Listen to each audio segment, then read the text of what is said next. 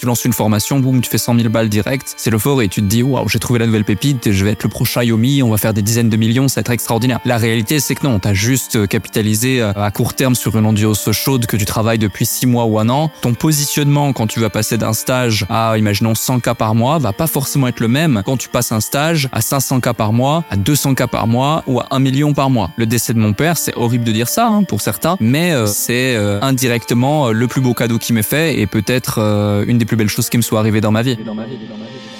Une boîte est la somme de ses compétences et la moyenne de ses talents.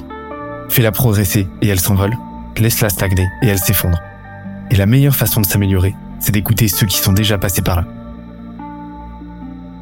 Je suis Benoît Dubos, cofondateur de Skelesia, le copilote de croissance des startups et TPME ambitieuses. Ensemble, nous allons partir à la découverte des plus belles réussites entrepreneuriales, avec un objectif, comprendre comment créer et développer une boîte de façon saine, rapide et durable. Au programme, des réussites, des échecs, des méthodes, et surtout, des tonnes d'apprentissages à appliquer le jour même sur ton projet. Alors prépare de quoi noter, et surtout, attention à la branche.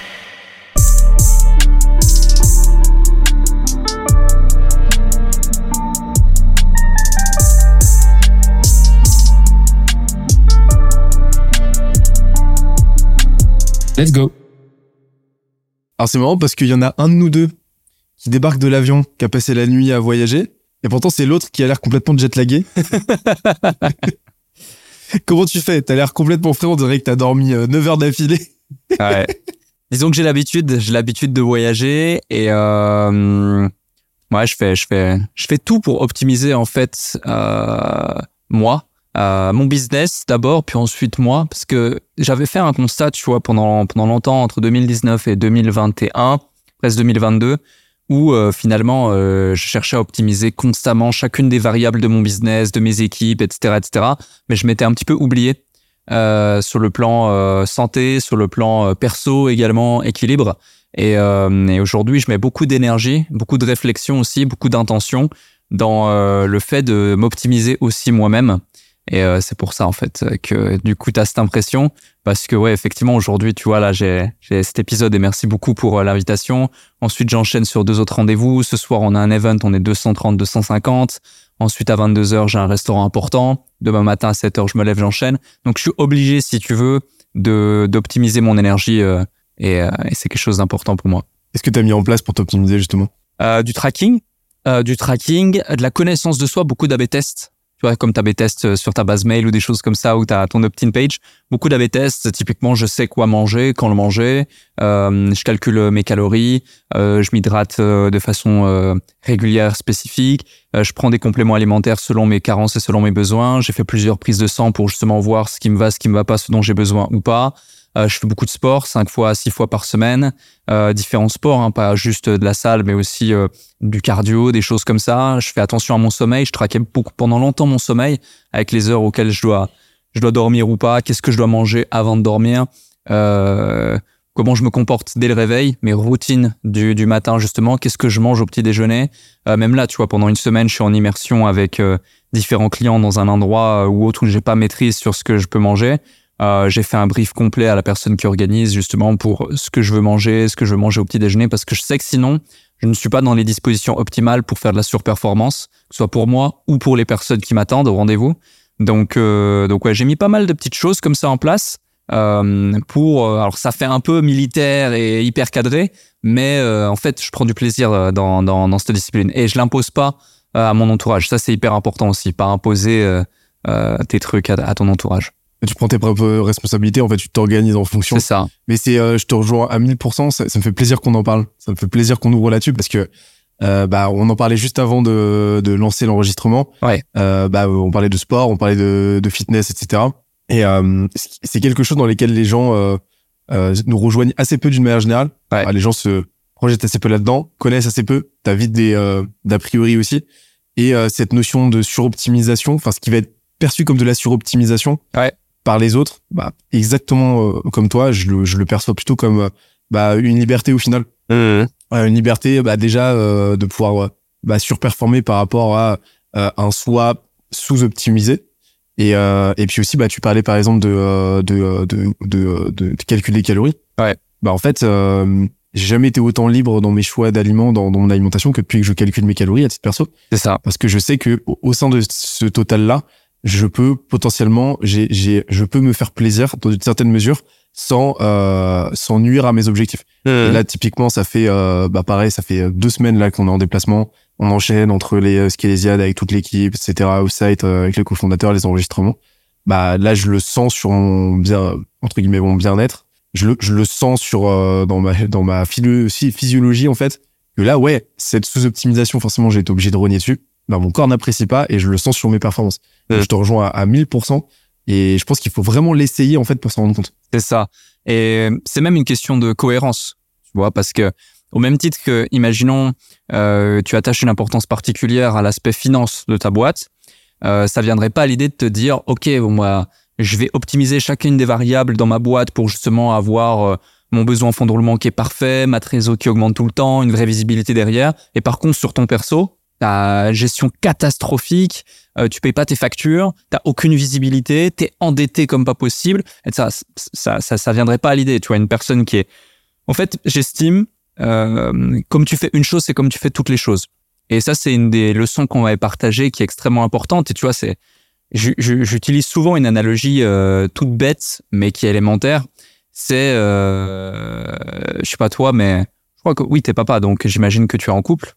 Euh, et, euh, et du coup, euh, tu vois, moi, je suis en couple aussi. Et des fois, t'as deux trois potes qui me disent, ouais, est-ce que t'es sérieux en couple? Est-ce que tu trompes ta copine? Et je lui dis, moi, je suis un peu choqué quand j'entends cette question.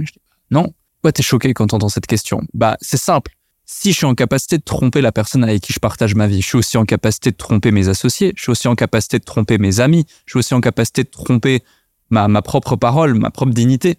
Euh, donc, comme tu fais une chose, c'est comme tu fais toutes les choses. Et du coup, c'est pour ça que je me suis dit, bon, bah, si j'optimise constamment ce que je fais dans mon business, dans celui de mes clients, et même j'optimise aussi la vie de certains de mes clients, il faut que je commence à le faire euh, pour moi. Et après, bah, tu te rends compte de tous les avantages qu'il y a derrière. Donc, euh, voilà, tu, euh, tu les appliques. Et euh, tu parlais de tes clients. Ouais. Aujourd'hui, comment tu te présentes?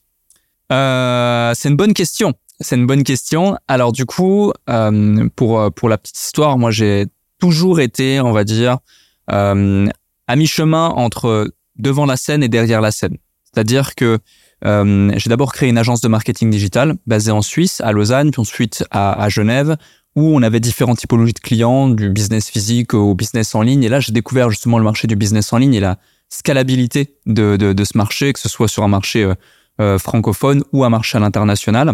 Euh, donc on a eu plusieurs clients comme ça, on les a amenés à un certain niveau. Donc euh, moi ce que je faisais c'est du consulting pur, puis de la prestation de service. Euh, pour ce type de business, la facturation était très simple. Au départ, vu qu'on devait faire nos preuves, on leur a dit bon bah on prend 50% des bénéfices de ce qu'on vous fait générer en plus de ce que vous générez déjà. Ça nous a permis de faire euh, nos faits d'armes, euh, accompagner deux trois personnes à 500 000, 1 million, 2 millions, 5 millions, etc. Donc ça nous a créé aussi une belle trésorerie. Puis ensuite j'ai appliqué ces mêmes stratégies à moi-même. Donc j'ai créé un, écosystème qui s'appelait leconsultant.fr à l'époque, qui a été entre 2018 et 2020 l'écosystème numéro un en francophonie pour aider les consultants, coachs et prestats de services à se développer. J'ai fait différents séminaires. euh, À ce moment-là, j'avais écrit mon premier bouquin, etc. Puis fin 2019, début 2020, je voulais euh, arrêter d'accompagner que les consultants et accompagner tous les entrepreneurs. Donc j'ai fait l'acquisition du nom de domaine entrepreneurs.com après euh, moult négociations avec mon associé qui a super bien géré justement les négociations avec un mec euh, qui avait le nom de domaine depuis plus de 23 ans, c'était un, broker de nom de domaine, etc. Euh, on a fait ce lancement en avril 2020 et aujourd'hui entrepreneurs.com euh, que je développe encore aujourd'hui est un écosystème qui a aidé plus de 10 000 entrepreneurs à se développer. Aujourd'hui, on ne s'adresse plus que à des entrepreneurs avancés, donc intermédiaires ou avancés, c'est-à-dire entre 5 et 10 000 euros par mois minimum. C'est vraiment le, premier, euh, le premier niveau de typologie de client qu'on peut accompagner où tu as déjà validé ton product market fit, euh, ton marché il est réceptif à ce que tu fais, à ton offre, tu as une vraie stratégie, mais tu sais pas comment scaler justement. Et euh, des clients plus avancés, ça va jusqu'à la boîte côté, ça va jusqu'à des clients qui ont entre euh, 10 et 500 collaborateurs, entre 50 et 500 000 euh, ou 1 million d'euros par mois, voire bien plus. Ça dépend. Donc euh, aujourd'hui, moi, je me présente comme étant euh, consultant essentiellement euh, à la tête de entrepreneurs.com où on a mis tout un écosystème où on a une trentaine de personnes où on accompagne justement les entrepreneurs à se développer. Et puis en fait, au fur et à mesure de ces sept dernières années, grâce à ce business model de consulting, j'ai eu des opportunités de création de sociétés pour nourrir tout un écosystème ou d'entrer au capital. Donc, je suis au capital d'une dizaine de sociétés dans le portfolio global qui ont une cohérence, en fait, les unes aux autres. Certaines, j'en suis sorti, comme par exemple, j'avais un cabinet d'expertise comptable basé ici à Paris, une boîte dans l'immobilier qui était à Lyon et qu'après, on a déployé sur toute la France. Donc ça, je suis sorti, j'ai vendu mes parts, etc. parce que ça avait plus de cohérence par le fait que j'avais déménagé, par le fait que j'avais mis en pause certaines activités, etc. Et euh, aujourd'hui, je suis plus essentiellement sur euh, du digital, du online, euh, de la prestat de service, de l'investissement également, un petit peu de Web 3, crypto. J'ai fait un virage crypto vers 2021 justement. donc voilà pour me présenter rapidement. Ok. Et là aujourd'hui, niveau chiffres, ça donne quoi? Niveau chiffres, alors c'est difficile à évoquer. Je vais te donner uniquement les chiffres liés à mes activités personnelles, ce que moi je gagne à la fin, même si c'est du chiffre d'affaires, mais bon, après, c'est, on a énormément de marge. On est entre 200 euh, et 600 euh, cas par mois. Euh, après, ça oscille parce que des fois, t'as des, t'as des, des fois, ça oscille même plus à la hausse qu'à la baisse, dans le sens où des fois, tu as des opérations intéressantes où tu vas rentrer beaucoup d'argent d'un coup.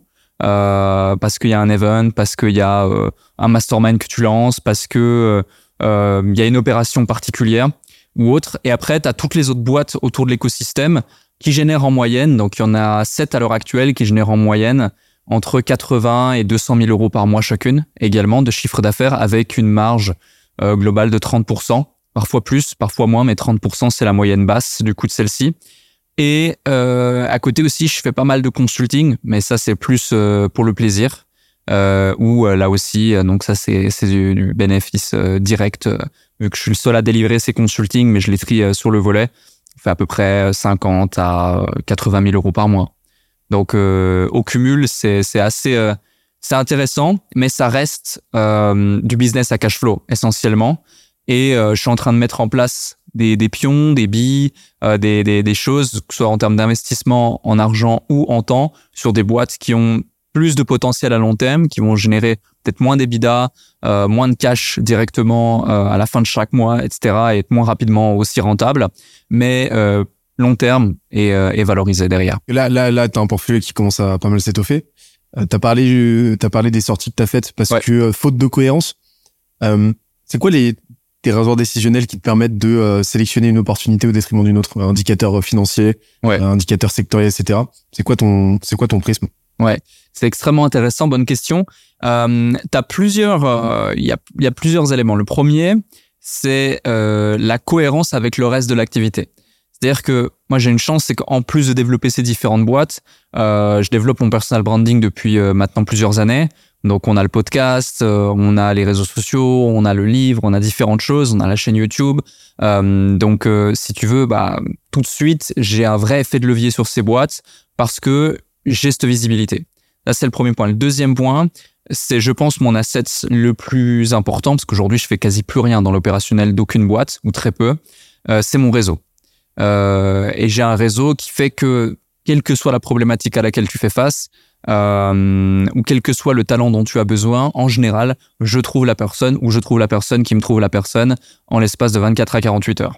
Du coup, ça, c'est est-ce que par rapport à mon réseau et par rapport au potentiel de la boîte, ça peut fitter? Et si ça peut fitter, là, je vais dire, OK, feu vert par rapport à ça. Ensuite, le, le point le plus important peut-être aussi, euh, lorsque je vais me dire, OK, est-ce que je reste en consulting avec cette société ou je fais un une proposition de deal equity, où je rentre au capital directement et, je fais ce qu'il y a à faire, euh, c'est le feeling avec le, dirigeant en question. C'est lui qui va opérer la boîte au quotidien et sur les années qui vont suivre et aussi euh, la, croyance que j'ai en lui. Est-ce que je vois vraiment son potentiel? Est-ce que tous les red flags euh, sont supprimés et tout est au green flag ou pas? Donc feu vert ou pas? Euh, ensuite, il y a du coup euh, le potentiel, effectivement le potentiel économique. Mais tu vois, celui-là, il vient, je vais pas dire en dernier, mais si les trois premiers n'ont pas été euh, clairement validés, tu peux avoir le plus gros potentiel économique du monde. Euh, je vais pas le faire parce que, tu vois, je te donne un exemple concret. Là, récemment, euh, j'ai deux potes qui veulent monter euh, un SaaS dans, en IA. Euh, truc que tout le monde veut essayer de faire, tout le monde se dit je vais créer la nouvelle startup IA machin. Certains vont faire des, des, des, choses extraordinaires, mais j'estime que si il n'y a pas les bons talents, il n'y a pas le bon truc, et moi je suis pas prêt à mettre le bon focus dessus, euh, je vais pas rentrer bêtement. Par contre, leur dire, OK, les gars, moi, je vous soutiens, pas de souci. S'il faut mettre des fonds, je suis là. S'il faut machin, je suis là. Mais parce que c'est plus amical qu'autre chose, ou s'il faut vous connecter, je suis là aussi. Bien sûr, derrière une rétribution, je vais pas le faire en mode bon samaritain, mais euh, je vais pas être plus engagé que ça, tu vois. Euh, donc ça, c'est hyper important. C'est le potentiel économique et le, feeling avec euh, avec euh, l'associé. Et puis après, il y a concrètement la scalabilité. Parce que faire un petit peu d'argent sur un business type, je te dis une bêtise, demain infoprenarial pour un truc qui est, qui est très facile à imager. Tu lances, tu lances, tu, tu as une grosse, as une grosse audience sur TikTok ou n'importe quoi dans un marché de niche euh, qui n'a jamais été exploité. Tu lances une formation, boum, tu fais 100 000 balles direct, c'est l'euphorie. Tu te dis, waouh, j'ai trouvé la nouvelle pépite, je vais être le prochain Yomi, on va faire des dizaines de millions, ça va être extraordinaire. La réalité, c'est que non, t'as juste capitalisé euh, euh, à court terme sur une audience chaude que tu travailles depuis six mois ou un an, mais euh, va faire de l'acquisition et va voir si tu es autant rentable, voire même si tu n'arrives, t'arrives ne serait-ce qu'à l'être, et euh, surtout euh, la densité et la profondeur de, de, cette, de cette audience. Donc comment tu vas faire pour scale?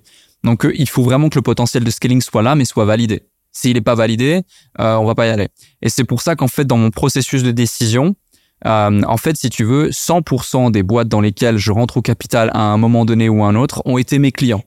Et du coup, soit j'ai démarré avec eux sur un audit, ils ont mis en place l'audit, les résultats ont été probants, mais dans 90% des cas, j'ai démarré avec eux sur un consulting d'au moins trois mois, où j'ai travaillé avec eux pendant trois mois. Je connais le mec, je connais, ou la nana, je connais son business par cœur. On a mis en place des stratégies pour scale, parce que euh, les gens qui prennent du consulting du coup avec moi, bah, ils ont déjà un business qui tourne, ils ont un plafond de verre, on va casser ce plafond de verre ensemble. Et là, du coup, je sais dire si oui ou non, il y a une potentiel de scaling, et si oui ou non, je suis la meilleure personne pour aider à passer les next steps. Donc avec tous ces éléments et le dernier qui est un peu bah, mon, mon filtre sacré, si on veut, parce que ça fait partie du process, euh, je sais dire si oui ou non, euh, on va, je vais pouvoir rentrer et on va pouvoir aller faire quelque chose de sympa ensemble. En général, tu rentres à hauteur de combien? Je rentre à hauteur de, ça dépend vraiment de l'implication, euh, entre, euh, entre 10 et 30% départ. Ouais, 30% c'est qu'on à faire. Ouais. Mais euh, en moyenne, on est sur 20%. La majorité, on est sur 20%. 30%, ça concerne, ça concerne deux boîtes. C'est c'est un contexte plus exceptionnel. J'ai aussi mis des billes dedans. Euh, c'est limite moi qui ai eu l'idée à un certain moment pour une d'entre elles euh, de, de faire, de mettre en place quelque chose. J'apporte euh, ma visibilité, j'apporte ma légitimité, j'apporte la clientèle. Donc j'ai un de valeur ajoutée qui fait que c'est justifié. Et ça, c'est très important pour toutes celles et ceux qui veulent faire entrer des gens dans leur boîte de cette façon-là, euh, autrement que juste de l'investissement pur ou ceux qui veulent, parce qu'ils ont des compétences spécifiques ou des opportunités, entrer au capital de certaines boîtes, ne, soyez jamais trop gourmand.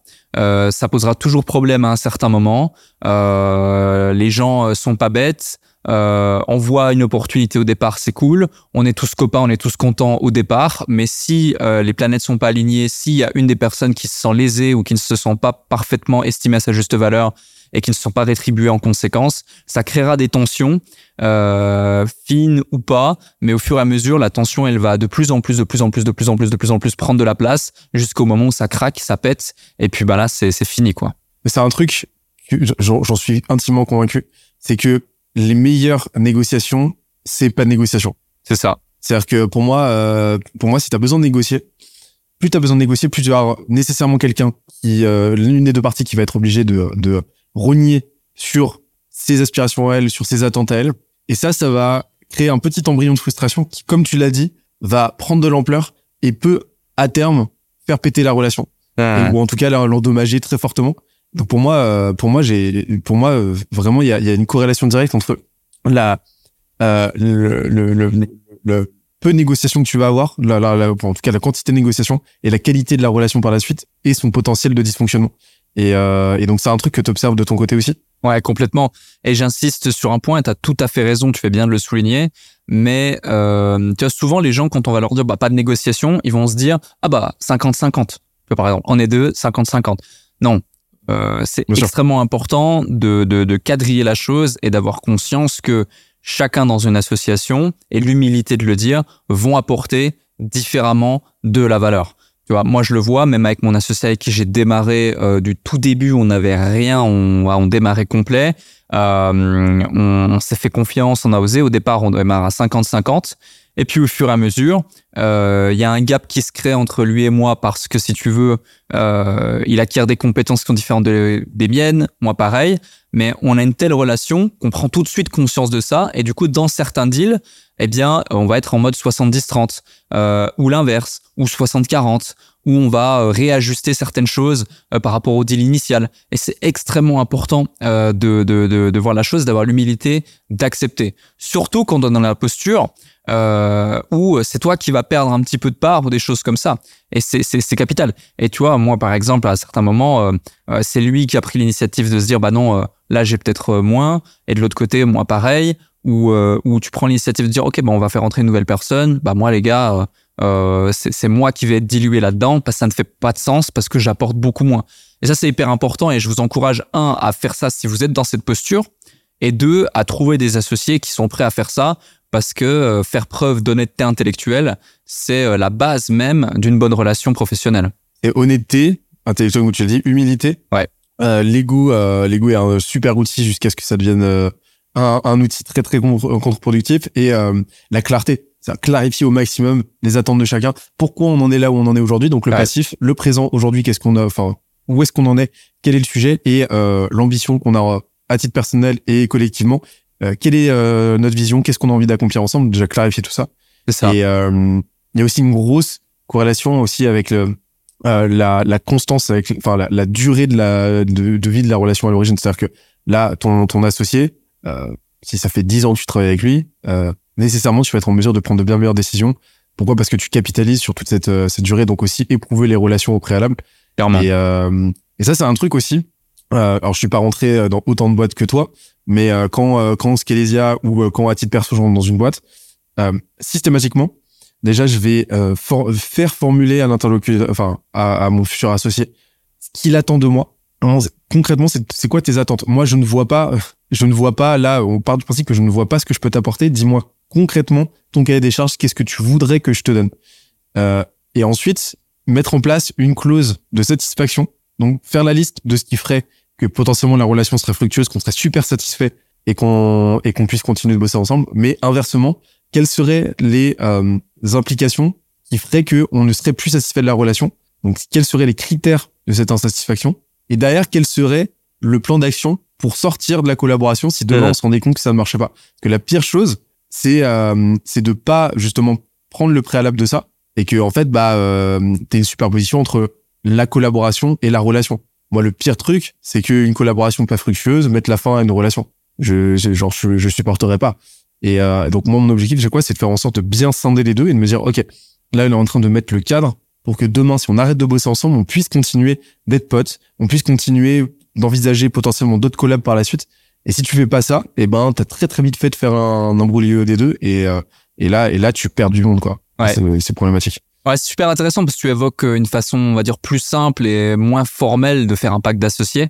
C'est, ouais, c'est, c'est exactement ça. Mais là, là, en mode euh, gentleman agreement, en fait, quelque part, tu ratifies les choses de façon moins formelle aussi. Parce que le problème du pacte d'associés à titre perso, enfin, c'est un truc que j'ai remarqué. Ce côté-là très formel, très verbeux aussi, euh, très rédigé va faire que tu vas pas y accorder euh, tu, ça va pas avoir l'impact hmm. opérationnel qu'un euh, que tu vas avoir avec quelque chose de beaucoup moins rédigé beaucoup plus euh, beaucoup plus synthétique en fait hmm. beaucoup plus informel aussi mais qui va avoir un vrai poids en fait business et un vrai poids relationnel en fait en tant que tel pack d'associés voilà c'est quand même ça, ça reste et puis ça reste quelque chose de juridique tu tu sais tu juridices quelque chose une relation qui a pas forcément lieu d'être par contre, pour moi, c'est fondamental d'avoir systématiquement un pack d'associés en, en, en, superposition. Bien sûr, bien sûr. Qu'est-ce que, euh, ce que tu parlais, euh, bah, tu fais beaucoup de consulting. Je, j'imagine que t'as, que dû, que t'as dû accompagner, ça doit se compter en dizaines voire centaines de clients. Centaines, ouais. centaines. Est-ce que tu vois des patterns, un petit peu des récurrences au niveau des problématiques euh, rencontrées? Ça dépend vraiment de la typologie de business. Euh, donc, euh, souvent, en tout cas, ce que je vois, c'est que un, les gens souvent ont déjà les informations, ont déjà les informations, ont déjà les stratégies, mais il leur faut soit une confirmation, soit un truc en plus d'un point de vue mindset, même si le mindset c'est un mot qui a été tellement souillé que des fois j'aime pas trop l'emprunter. Mais donc ça, ça c'est le premier point. Souvent le problème il est dans la tête. ou dans les croyances ou euh, dans des peurs ou euh, dans des choses qui sont pas forcément euh, conscientes d'une part et pas forcément rationnelles. Même chez des entrepreneurs qui font déjà des millions, quoi. Ouais, ouais, clairement, clairement, clairement. Et même des fois plus qu'on pourrait le penser, tu vois. c'est assez dingue. Et le deuxième point, souvent, c'est que les gens arrivent et te disent j'ai une problématique de trafic. J'ai pas assez de visibilité. J'ai pas assez de leads. J'ai pas assez de de je suis pas assez visible sur mes canaux d'acquisition euh, j'ai pas assez de reach, etc. Et en fait, on se rend compte dans 90% des cas qu'on vient solve liés à l'acquisition, à la visibilité, c'est qu'on vient pas traiter les canaux d'acquisition au départ, on vient traiter l'offre avant tout, le positionnement. Et souvent, les gens pensent qu'ils ont un problème d'acquisition, mais ils ont d'abord un problème de positionnement lié à leur offre ou lié au travail en amont qui n'a pas forcément été fait comme il le faudrait. Parce que ton positionnement, quand tu vas passer d'un stage à, imaginons, 100 cas par mois, va pas forcément être le même quand tu passes un stage à 500 cas par mois, à 200 cas par mois ou à 1 million par mois. Et ça, c'est hyper important. Et pareil pour les stages inférieurs. Euh, ensuite, un point qui est extrêmement important, souvent, c'est des vrais problèmes de délégation. Euh, mais pas le fait d'accepter de déléguer, c'est le fait de... Euh, les gens partent vraiment avec un a priori négatif de, de la délégation euh, et se disent euh, je vais pas trouver mieux, enfin je suis toujours mieux servi que par moi-même, je sais pas comment recruter, j'ai eu des mauvaises expériences dans le passé, etc., etc. Et vont recruter vite et virer lentement. Alors qu'il faut faire l'inverse. Il faut recruter lentement et virer vite. Euh, et ça c'est la réalité, que ce soit sur du salarié ou euh, du, du prestat ou peu importe ou du CDD, enfin peu importe le le, le, le, le schéma que vous, vous préférez que vous utilisez, c'est capital et c'est souvent c'est souvent le cas.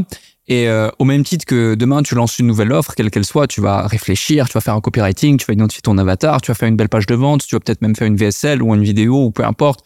Euh, tu vas faire un script de close, tu vas faire un truc stylé, tu vois, normal, parce que tu te dis ma performance en dépend. Alors que demain, euh, la plupart des gens veulent recruter quelqu'un, ils vont faire OK, bon bah je veux euh, ce poste, ils savent même pas si l'intitulé du poste c'est vraiment le bon, euh, ils savent même pas c'est quoi euh, le nombre d'heures réelles que la personne va vraiment travailler. Euh, le, le, salaire c'est plus ou moins approximatif, c'est pas basé sur ce qu'elle mérite ou ce qu'elle va produire, c'est plus ou moins euh, sur ce qu'elle pense que c'est bien et qu'elle peut potentiellement accepter. les tâches, tac tac tac tac tac, et puis les prérequis et puis avantages si besoin. La réalité c'est que tout le monde s'en fout d'une fiche de poste comme ça.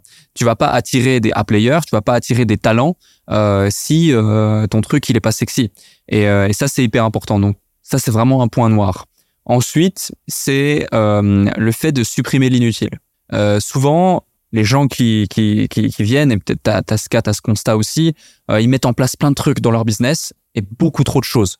Il y a trop de, il y a trop de funnels d'entrée, il y a trop de pages, il y a trop d'offres, il y a trop de canaux d'acquisition, et il y a rien qui est vraiment parfaitement maîtrisé, il y a rien qui est parfaitement euh, exploité à son plein potentiel comme il devrait l'être. Et finalement, la plupart des gens, ce qu'ils devraient retenir, c'est que si tu as un seul positionnement, une seule offre, un seul canal d'acquisition, un seul canal de rétention, un une seule stratégie de rétention, une seule stratégie de conversion, et que tu focuses toute ton énergie là-dessus et que tu es sûr que ton product market fit il est bon, que ton marché il est bon, que tu as mis tous les voyants en vert en amont, mais c'est un truc, euh, c'est très facile de faire 1 million, 1 million 5, 2 millions à l'année avec ce type de schéma, quel que soit le marché, que tu que tu fasses du make money online comme euh, la parentalité, comme de la santé, comme n'importe quoi, peu importe le truc, tu vends de la formation, du SaaS, de la prestat de service, du produit physique, du e-com, du online, du, futur, peu importe.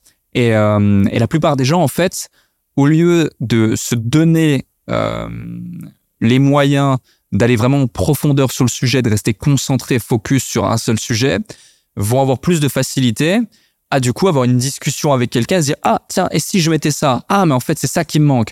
Ah mais en fait euh, machin. Ils sont occupés à mettre en place d'autres trucs alors qu'ils n'ont pas fini de mettre en place ce qu'ils devraient vraiment mettre en place. Et c'est tu vois ces quelques éléments là qui me viennent euh, spontanément là comme ça en tête que j'ai envie de que j'ai envie de mettre en lumière. Mais le plus important, en fait, c'est de comprendre que le business, c'est un système interconnecté où euh, l'élément le plus faible de ton système, le plus weak de ton système, va tirer et niveler vers le bas les performances globales de ton système. Un peu comme dans une équipe de foot. Tu peux avoir les meilleurs attaquants, etc., mais si ta défense elle est nulle, tu, tu perdras quand même ton match. Euh, donc ça, c'est hyper important de le comprendre et que du coup, bah, c'est propre à chaque business. Il n'y a pas un business qui est le même que l'autre en termes de problématiques et en termes de solutions, naturellement. Et c'est en prenant en compte tous ces éléments que j'ai pu évoquer, que tu peux évoquer, qu'on peut évoquer sur Internet, qu'on peut voir à gauche, à droite, et les prises de hauteur et de prise de conscience qu'on peut, qu'on peut faire, que là, tu vas te dire, OK, qu'est-ce que je dois mettre en place maintenant? Et on en vient, euh, je, rebondis sur un, point qui est fondamental, c'est la notion de euh, défocus. En tout cas, pas forcément de défocus, mais d'absence de focus. Comme tu l'as dit, le fait d'avoir un milliard de euh, de canaux potentiels, d'avoir un milliard d'hypothèses, en fait de lignes de pêche, mais qu'en qu'en fait tu vas euh, dont tu vas pas t'occuper tant que ça et qui va te faire passer à côté d'opportunités. Et, euh, et c'est quelque chose de contre-intuitif de se dire, ok, non, l'objectif c'est d'en faire le moins possible et de le faire le mieux possible, exact. de faire toujours un petit peu mieux d'une semaine à l'autre, euh, voire même d'une journée à l'autre, dans cette itération constante, cette idée de une proposition de valeur, enfin une solution à un problème, euh, un canal et un persona, ouais. et de te concentrer là-dessus et de tout faire en fait pour être le plus prolifique sur chacun de ces points. Bah c'est contre-intuitif en fait parce que t'as as ce t'as par peur par peur de manque en fait tu pars dans une logique de d'abondance et de surabondance où tu veux multiplier en fait tes euh, euh tes, tes points d'entrée. Et non en fait tu crées de la dilution. Et tu tu tu t'interdis de performer euh, ou de surperformer dans dans suffisamment dans dans un seul de ces canaux. Et ça c'est assez problématique. Et euh, tu parlais de cash flow tout à l'heure. Euh, comment comment tu comment tu t'assures d'avoir d'un bon cash flow chez tes chez tes clients dans tes boîtes etc parce que le nombre de euh, enfin déjà à titre perso chez Scalesia, il a, il a suffi d'une bonne décision pour tout changer, mais par contre, euh, avant ça, c'était, avant celle-ci, c'était très compliqué niveau cash flow. Euh, c'est quoi ton take par rapport à ça? Alors, là, on s'attaque à une vraie problématique. Euh, elle fait mal celle-là. Hein. Elle fait vraiment mal. Surtout que, tu vois, j'ai eu autant des business euh, ultra rentables avec de l'organique où euh, tu prends le cash directement euh, et t'encaisses avant la presta. J'ai eu des business où euh, on faisait du CPF et j'ai eu par exemple à un moment donné 1 700 000 euros de dossiers qui ont été sautés complètement. Tu dois payer tes closers, tu as payé ton acquisition. En plus de ça, tu attends des fois 60 euh, jours, 70 jours pour euh, pour pour ça. Puis ben du coup, tu l'as dans tu l'as dans le baba. Ils ont sauté. Sauté complètement, supprimé.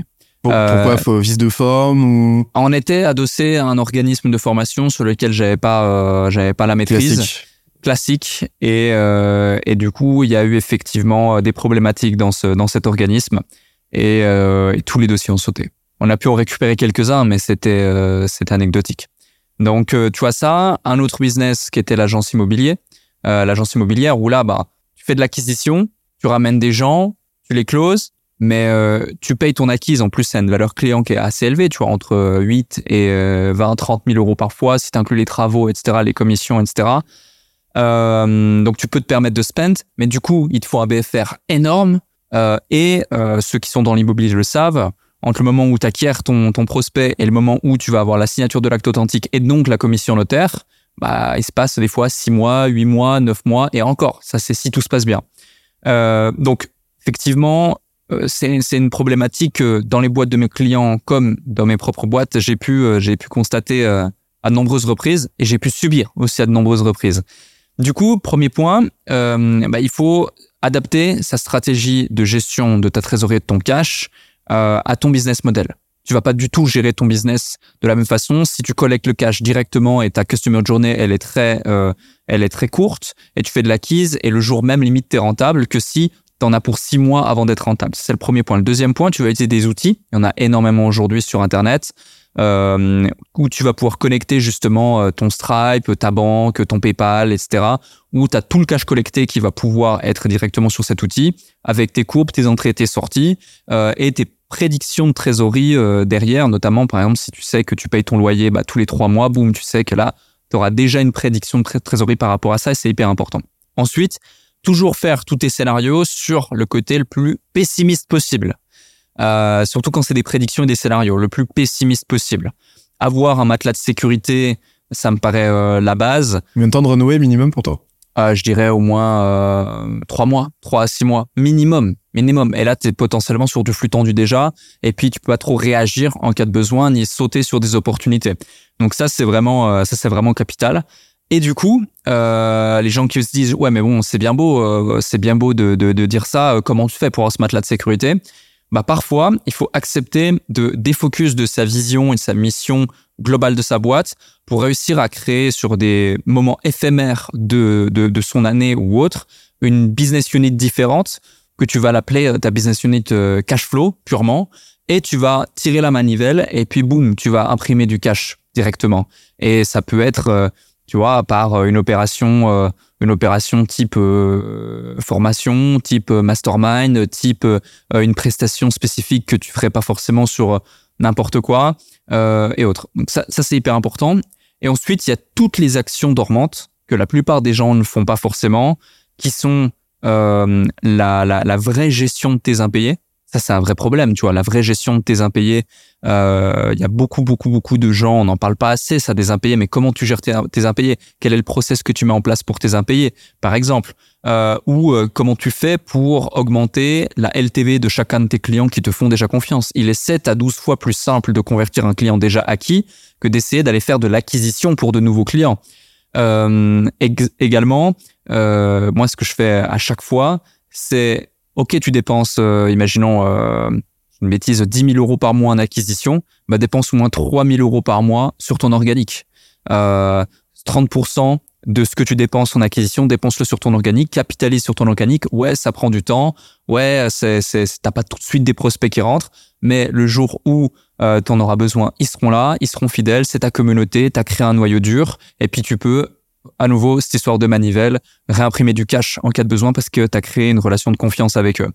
Euh, et ensuite, il y a euh, comment tu payes justement tes, tes, prestataires ou tes collaborateurs. Donc là, il y a deux écoles. Euh, tu as l'école du prestataire qui est payé euh, en début de mois pour le mois suivant par rapport à sa prestation. Tu as l'école du prestataire qui est payé euh, euh, en, en, fin de mois pour le mois précédent ou en début de mois pour le mois précédent. Et puis, t'en, t'en as certains qui poussent le truc, c'est pas ce que je recommande. 60 jours. Où ils vont te payer à 60 jours, effectivement. Alors, moi, je suis pas forcément de cette école. J'en connais beaucoup qui font ça. Ça peut marcher, voilà. Mais je sais d'expérience que les prestataires, en général, surtout les bons, ne sont pas forcément euh, très fans de, de, de, ce, de cette façon-là. Par contre, moi, ce que je fais, c'est que mes prestataires, en général, je les paye euh, début de mois pour le mois précédent. Euh, par contre, c'est euh, à réception de facture. À réception de facture, tout comme euh, je mets en place des process pour que mon client, à réception de facture, il paye. Même ce que je fais, c'est l'inverse, c'est que mon client, euh, je lui fais la prestation une fois que c'est payé. Dans tous les business euh, sur lesquels je suis aujourd'hui, c'est tu payes la prestation, on délivre.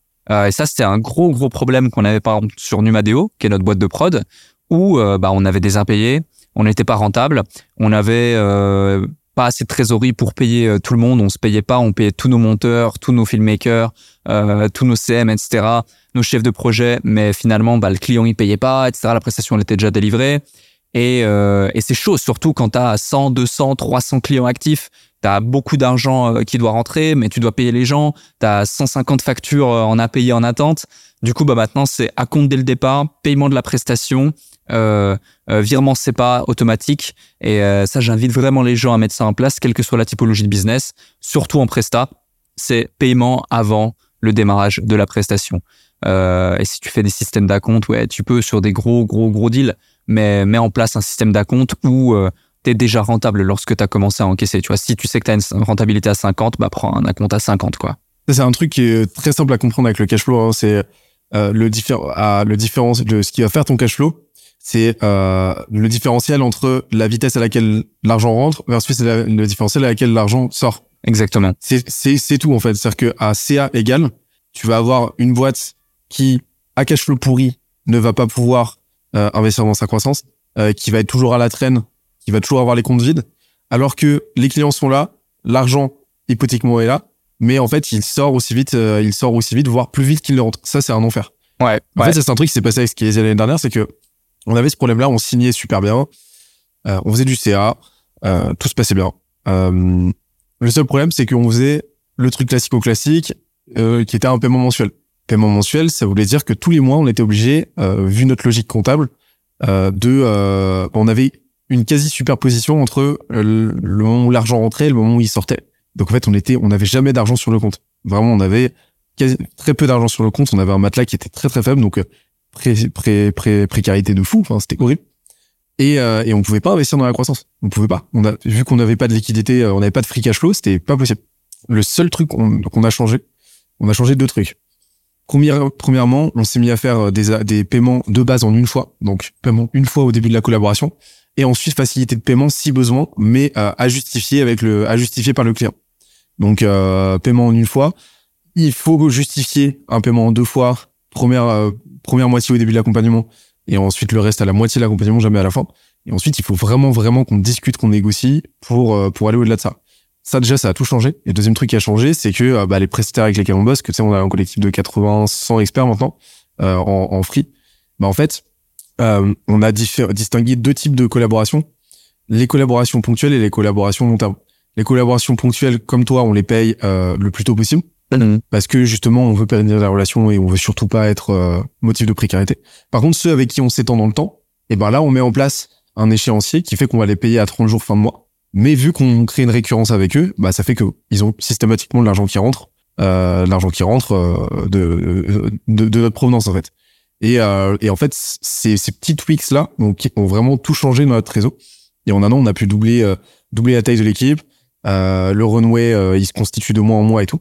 Et j'invite toutes les boîtes en fait à envisager ça, à se poser la question de du paiement mensuel, à se poser la question de ce différentiel entre la célérité de la rentrée de l'argent versus sa sortie. Et en fait, quelques petites décisions comme ça peuvent tout changer à la réalité d'une boîte. Mmh, clairement. C'est hallucinant. Je, je, je, te rejoins parce que nous, tu vois, notre premier produit coûte 12 000 euros. Ça dure trois mois.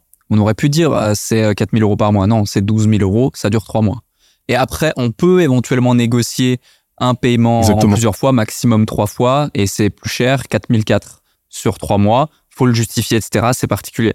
Donc ça, c'est important. Et, le dernier point, parce qu'une fois que tu as mis en place ce que tu viens d'évoquer, et c'est clair, c'est hyper efficace, euh, c'est euh, surtout pour les boîtes, notamment en France, euh, ou dans des pays euh, où on doit chercher à optimiser les choses, c'est de se faire quand même bien conseiller, bien accompagner par une personne compétente qui maîtrise et connaît son business d'un point de vue comptable et fiscal, euh, parce qu'il faut bien anticiper aussi sa TVA, il faut bien anticiper ses impôts, il faut bien anticiper son URSAF, il faut bien anticiper tout ça, et donc anticiper aussi quand est-ce que tu vas pouvoir sortir du cash pour investir intelligemment, euh, plutôt que des fois de te retrouver euh, le nombre, combien d'entrepreneurs se retrouvent en décembre avec de la trésor du cash et se disent oh il faut que j'investisse dans un truc et se font closer par-ci par-là et commencent à payer ou acheter des prestats pas dire dont ils n'ont pas besoin, mais en tout cas, ils n'auraient pas besoin maintenant tout de suite dans cette mesure à l'instant T, et ils auraient pu faire un bien meilleur usage de leur cash avec leur boîte. Et ça, c'est la réalité. Et donc, avoir quelqu'un, aujourd'hui, il y a des solutions qui sont dingues, tu vois, où tu peux avoir des sortes de DAF euh, qui ont aussi des compétences d'expert comptable euh, externalisées. Tu vas le payer euh, une heure par mois, euh, moins de 200 euros, et c'est vraiment des personnes super compétentes plutôt que de payer un DAF 5-6 000 euros non chargés par mois. Donc c'est assez dingue, et ça, j'invite vraiment les gens à le faire. J'interromps l'échange 30 petites secondes pour te dire de ne pas oublier de nous ajouter une petite note des familles sur Apple Podcast ou sur la plateforme de ton choix. Tu connais la chanson, ça nous aide très fort à faire connaître le podcast au plus de monde possible. Allez, on reprend. Euh, c'est pour ça que nous, nous c'est, le choix qu'on a fait. On bosse avec euh, une DAF qui est euh, extrêmement compétente. Deux, trois jours par mois.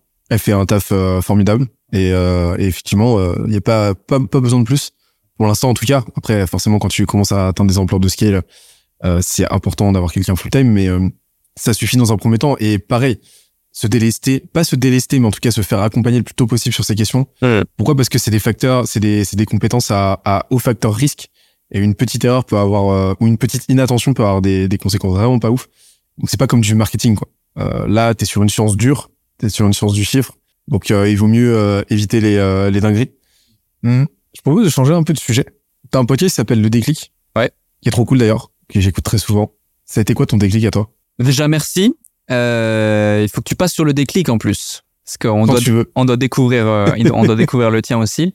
Euh, mon déclic. Alors, il y en a eu, euh, il y en a eu plusieurs, mais euh, en fait, si tu veux, mon déclic, c'est plus ou moins un comportement que j'ai eu suite à une accumulation de, de, de, de choses. Euh, mais euh, donc moi j'étais un cancre à l'école, euh, je me retrouve à l'usine, euh, j'ai pas de grand diplôme, rien me prédestinait à entreprendre, j'étais quelqu'un d'extrêmement timide, introverti, je faisais 30 kilos de moins, j'avais des boutons plein la face, je m'habillais mal, 18 ans toujours puceau, des lunettes rondes, j'étais la victime à l'école, enfin tu vois j'étais pas du tout la personne que je suis aujourd'hui. Et donc j'étais dans cette usine avec mon bleu de travail et euh, je badgeais tous les tous les jours. Et là je vais badger euh, le midi. Je vais dans mon casier. Je prends mon téléphone. J'enlève le mode avion. Et là je reçois un message de mon grand-père. Euh, j'étais pas forcément très proche de mon père. Et enfin je le voyais pratiquement plus. Et euh, mon grand-père m'écrit salut virgule ton père est mort ce jour point. Et du coup, je vois ce message et du coup, moi je continue mon process habituel comme un robot, tu vois, dans mon usine. Je vais à la cafétéria, je mets ma gamelle dans le dans le dans le micro-ondes, je mets trois minutes, puis je me dis bon bah je vais appeler mon grand-père je sors sur la terrasse du truc, j'appelle mon grand-père. Là, effectivement, il m'explique, voilà, ton père était dans le coma depuis deux semaines. Euh, il a fait un traumatisme crânien, ça s'est mal passé. Suite à une opération, embolie pulmonaire, caillot de sang qui descend et qui, fait, qui passe pas. Fini, terminé. Game over. Ok. Euh, donc, euh, bon, bah, je me dis, euh, mince, euh, la vie est courte, mais en fait, si tu veux, je réagis pas. tu vois, je me dis juste, mince, bon, bah, ok, ça marche, je vais prendre des jours de congé, puis je viendrai à l'enterrement. donc, moi, j'étais en Suisse. Euh, lui, mon père est de région parisienne. Euh, et euh, je retourne travailler, je vois mes collègues, ils me voient un peu bizarre. Je dis ouais ouais, mon père est mort, faut que je vois, faut que j'aille dire, faut que je prenne congé. Et je commence à manger, tu vois. Et même eux étaient plus tristes et choqués que moi. En fait, sur le moment, je me rends pas compte, mais j'étais, si tu veux, rentré dans un mood où euh, métro, boulot, dodo. Euh, et pourtant, j'étais très jeune, mais j'aimais vraiment pas ma vie, tu vois, au point où tous les jours, je prenais le train, à, je me levais à 5h45, je prenais le train à 6h11, j'arrivais à 6h55, je badgeais à 7h à mon usine. Et tous les matins, c'est tous les matins où je me disais, est-ce que c'est ce matin que t'as les couilles de te jeter sous ce train, tu vois? Donc c'est pour te dire à quel point j'aimais vraiment pas mon quotidien. J'étais rentré dans un, dans un moule comme ça. Et je pense qu'il y a beaucoup, beaucoup de gens euh, qui, qui sont dans ce, dans ce moule, malheureusement, dans notre société. Euh, et c'est très triste parce qu'il y a un potentiel énorme chez ces gens-là. Euh, sans vouloir me, me vanter, je dis ça en toute humilité, mais j'ai su faire de jolies choses, j'ai pu aider beaucoup de gens. Et pourtant, personne n'aurait misé un seul euro sur moi, même pas moi-même. Tous mes profs me disaient euh, tu réussiras pas, tu, tu, tu te sapes tout seul. Ma mère elle-même me disait tous les jours, euh, ou presque tous les jours en tout cas, que je réussirais pas, que je faisais n'importe quoi, que j'aurais mieux fait de crever au lieu de naître, que j'étais une erreur, euh, que c'était compliqué. Mes camarades de classe, tu vois, euh, eux-mêmes, euh, c'était c'était aussi c'était très difficile. Et du coup, si tu veux, j'étais dans ce mood-là où bon, bah, faut trouver les solutions. Et, euh, et en fait, après coup, c'était pendant l'enterrement. Moi, mon père est parti quand j'avais deux ans. Ils sont divorcés, mes parents, quand j'avais deux ans. Et il a, quand il est décédé, il avait fait refait sa vie, euh, même si c'était reséparé. Enfin bref. Et il y avait une petite fille, ma belle, euh, ma demi-sœur, euh, qui avait deux ans. Et elle avait fait un petit dessin, si tu veux, pour la fête des pères. Ils ont posé le dessin sur le cercle. Elle était même pas là. Et en fait, j'ai pas du tout réagi de tout le de de de, de, de l'étape de j'apprends la nouvelle à là. Mais là, du coup, j'ai fondu en larmes. Parce que je me suis rappelé, en fait, que moi, quand j'avais deux ans, bah aussi, mon père était parti. Là, je me suis dit, putain, elle aussi, à son tour, bah, elle va grandir euh, sans son papa. Ça va être problématique. Et euh, peut-être que, euh, bah, peut-être que ça va pas forcément bien se passer pour elle, etc., machin. Et je me suis dit, bon, euh, la vie, elle est courte. Euh, soit tu trouves les moyens de, de trouver des solutions et tu fais des choses, soit bah, tu restes là-dedans, mais tu peux pas te plaindre. Tu vois, tu peux pas te plaindre. Et les gens qui se plaignent et qui sont pas contents, pour moi, bah, c'est juste des faibles. Euh, parce que les solutions, euh, elles, elles sont là. Alors peut-être qu'ils ont un niveau d'éveil qui est limité parce que ils ont pas un bon environnement, ils ont pas lu les bons livres, etc. Mais quelqu'un qui a connaissance qu'il est possible de faire des choses, euh, qui rate des vidéos, des podcasts comme celui-ci, qui lit des livres, ou qui a un environnement un tant soit peu motivé, euh, motivant pardon, et qui se plaint encore, bah c'est juste quelqu'un qui, qui trouve plus d'excuses que de solutions. Donc c'est un faible. Et euh, mais c'est un choix. Tu vois, faut avoir conscience de ce choix-là. Donc moi, je fais le choix de euh, de ne pas de ne pas vouloir être faible et d'assumer euh, le truc. Et euh, et puis au fur et à mesure, bah, je regarde euh, comme tout le monde comment gagner de l'argent, comment devenir riche, comment gagner de l'argent sur Internet. Puis de fil en aiguille, je fais des trucs. Et puis ouais, après j'ai d'autres déclics au fur et à mesure. Mais tu vois, même avant ça, j'en ai un autre où j'arrive à l'usine. je m'étais fait pote avec un gars qui avait une soixantaine d'années. il était Vraiment, il était pas en bonne forme, tu vois. Euh, il arrive enfin à sa retraite. Trop sympa, le gars, le cœur sur la main, vraiment fou. Deux semaines plus tard, il décède. Euh, tu vois, je me dis, waouh, euh, le mec, toute sa vie, il a travaillé, il a charbonné, il a jamais pris de congé, il avait le cœur sur la main, c'est un homme bon, vraiment profondément bon. Euh, et, euh, et deux semaines plus tard, quand il arrive enfin au bout et qu'il est enfin libre et qu'il a travaillé tout ça pour sa fameuse retraite, il, il, il aimait sa femme comme jamais et, et euh, il voulait absolument faire des voyages avec. Eh ben, c'est fini pour lui, game over. Et là, je me dis bon, est-ce que j'ai envie de faire ça, c'est-à-dire bosser toute ma vie dans un job que j'aime pas, faire des trucs que j'aime pas, arriver à 62, 65 ou je sais pas quoi, et puis euh, claquer et plus avoir le temps de profiter de de, de, de ce que j'ai pu euh, construire Non, clairement pas. J'avais pas envie. Donc après, bah, j'ai pris les choses en main et, euh, voilà, c'était c'est ça un de mes plus gros euh, déclics, on va dire. Mais après, il y en a, il y en a tout le temps parce que la vie, elle est faite de de haut, de bas, et puis à chaque fois, t'as des t'as des prises de conscience. Et heureusement d'ailleurs, parce qu'on change. Euh, je pense que t'es pas la même personne que t'étais il y a un an, il y a trois ans, il y a cinq ans, etc. Moi, pareil. Et heureusement d'ailleurs. Bah merci déjà pour euh, cette confession parce que il y a des il y a des origines plus simples que d'autres, on va dire. La tienne en fait pas partie de ce que je comprends. Euh, tu t'en nourris encore aujourd'hui de cette période Ouais, bien sûr, c'est une force. C'est une force.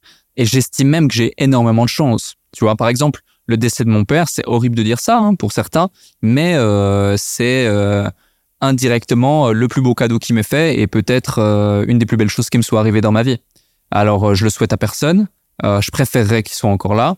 Demain, on me dit, on t'enlève tout ce que tu as créé, tout ce que tu as, tout ce que tu as fait, et en 30 ans père, je choisis mon père, qu'on soit d'accord.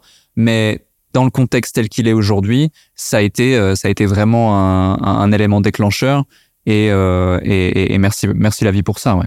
Et hum, quand tu as décidé de te lancer, euh, ça c'est un vrai sujet, c'est euh, comment est-ce que tu t'émancipes de du du brouillard, du marasme de l'instant?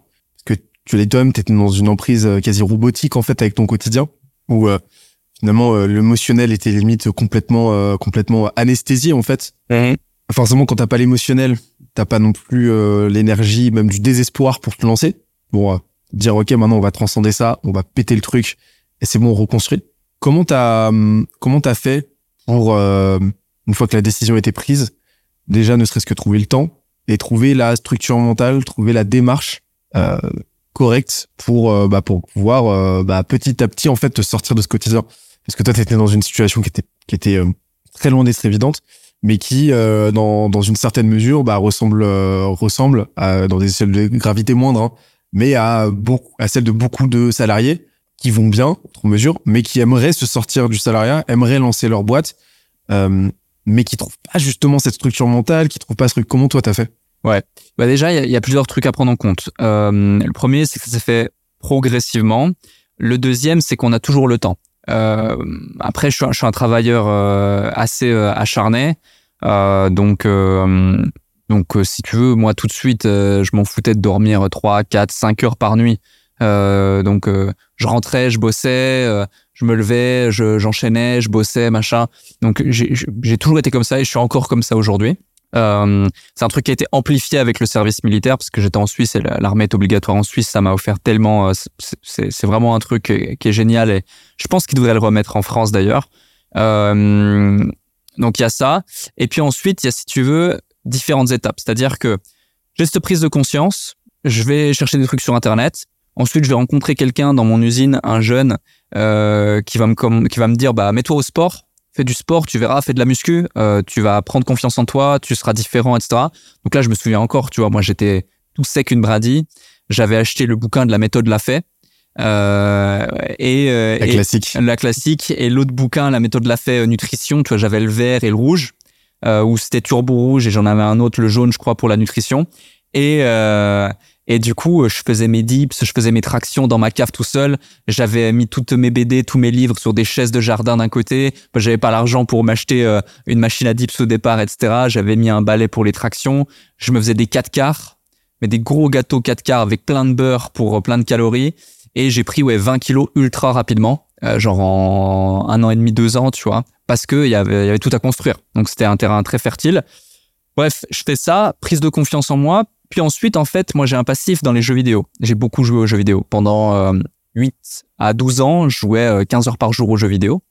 Et euh, du coup, euh, un jour, je reçois un message d'un pote. Ouais, viens, je, dois te, présenter quelqu'un, je dois te montrer un truc. Et moi, je pensais que c'était un truc lié aux jeux vidéo. Je te connaissais que, que par rapport à ça. Et donc, je vais sur Team, TeamSpeak ou TeamViewer ou je sais pas quoi, un truc, un canal comme Skype ou peu importe. Et il me présente un gars et il me dit j'ai une opportunité pour toi. Et là en fait il me vend un MLM donc multi-level marketing marketing de réseau type euh, Tupperware Amway euh, des choses comme ça. Euh, et moi je suis direct en mode c'est pyramidal c'est une arnaque c'est machin. Mais en fait quand t'as tellement rien à perdre tu te dis mais et si en fait ça marchait? Et si en fait c'était vrai? Parce que sur internet j'ai passé toute la nuit derrière Et je me suis dit, putain, mais il y a des gens qui disent c'est génial, c'est révolutionnaire, c'est, euh, euh, il y avait un concept dans cette société-là, le Young People Revolution, et puis tu avais énormément de, de vidéos, de trucs comme ça, sur des jeunes qui partaient de rien. Et je me disais, waouh, je vais faire ça, je vais être comme eux, c'est incroyable, le mec, il était comme as, euh, il est comme ça maintenant, il voyage partout, c'est génial. Moi, j'avais jamais fait ça de ma vie. J'habitais dans une campagne perdue au milieu de la Suisse, tu vois. Il y avait plus de vaches que d'habitants, limite, dans ma ville. Donc, tu vois, je me dis, waouh, et, euh, et donc, je me dis, vas-y, let's go. Et en fait, euh, donc je me donne les moyens, sachant que je suis pas un mec populaire, j'ai pas d'amis, j'ai pas de copains, j'ai pas de copines, j'ai rien. Donc tu dois vraiment sortir de ta zone de confort pour aller pitcher des gens qui un t'estiment pas, deux te connaissent pas. Euh, mais du coup, je l'ai fait. J'ai fait une conversion, deux conversions, trois conversions, puis rapidement, c'est bien passé. Au point même où je me souviendrai toute ma vie de ça.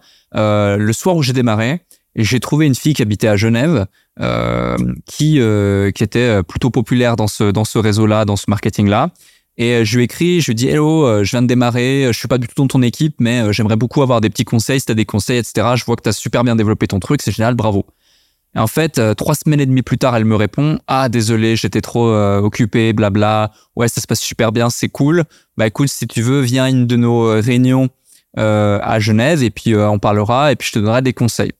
Et en fait, j'y vais et et ça faisait genre six mois qu'elle développait l'activité.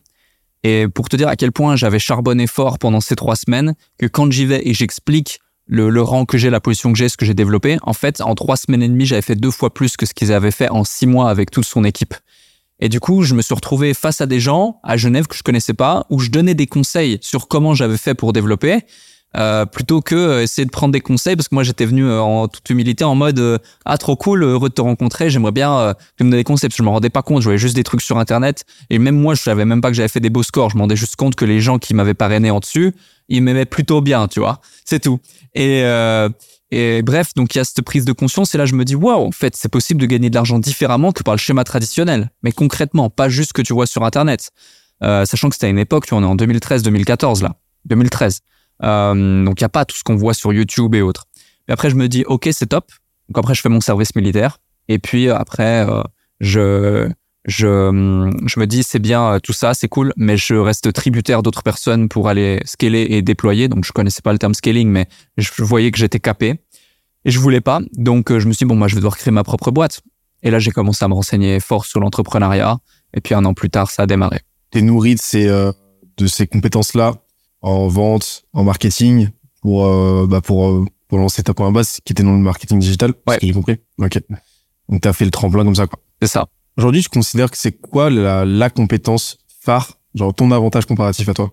Euh, Je dirais euh, l'audace, l'audace, la confiance en soi, euh, la vente, mais ça va de pair. Tu vois, ça va de pair parce que se vendre soi, vendre quelque chose, vendre une idée, c'est vendre une vision.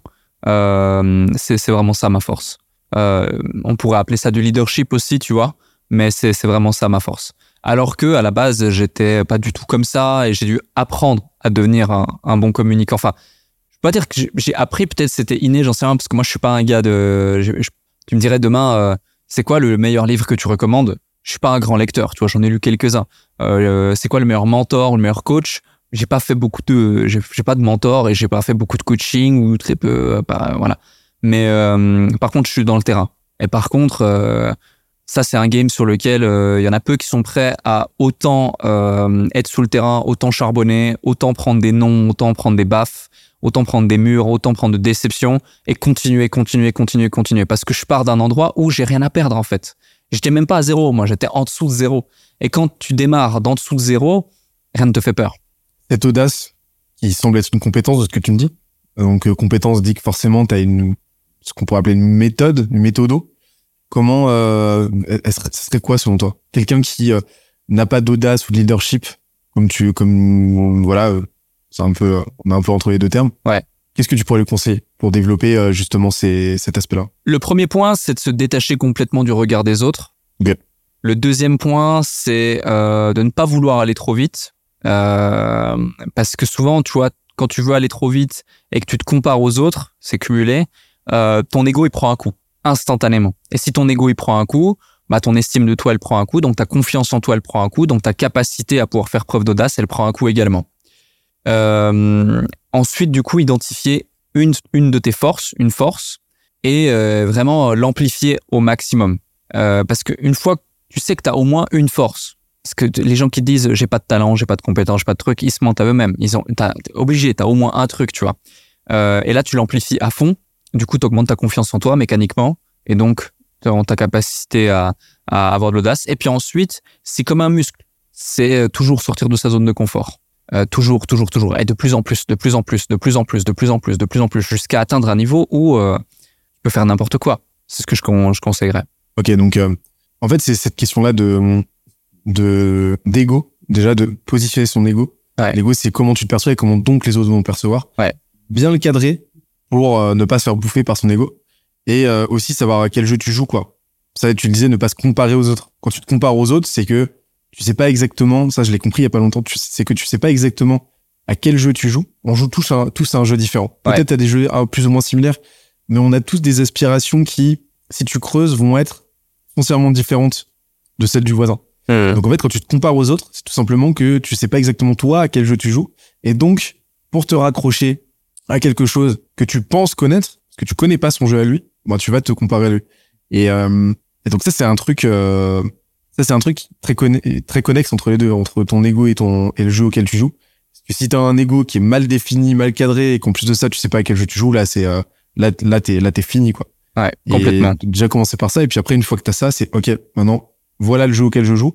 Bon bah, je vais faire en sorte, maintenant que je connais mes propres règles, d'y aller à fond, quoi. Et comme tu l'as dit, après, bah, apprendre, euh, accepter d'être nul à ce jeu-là au début, même si c'est ton propre jeu, te manger des noms, te manger des, murs et progresser en fait. C'est ça.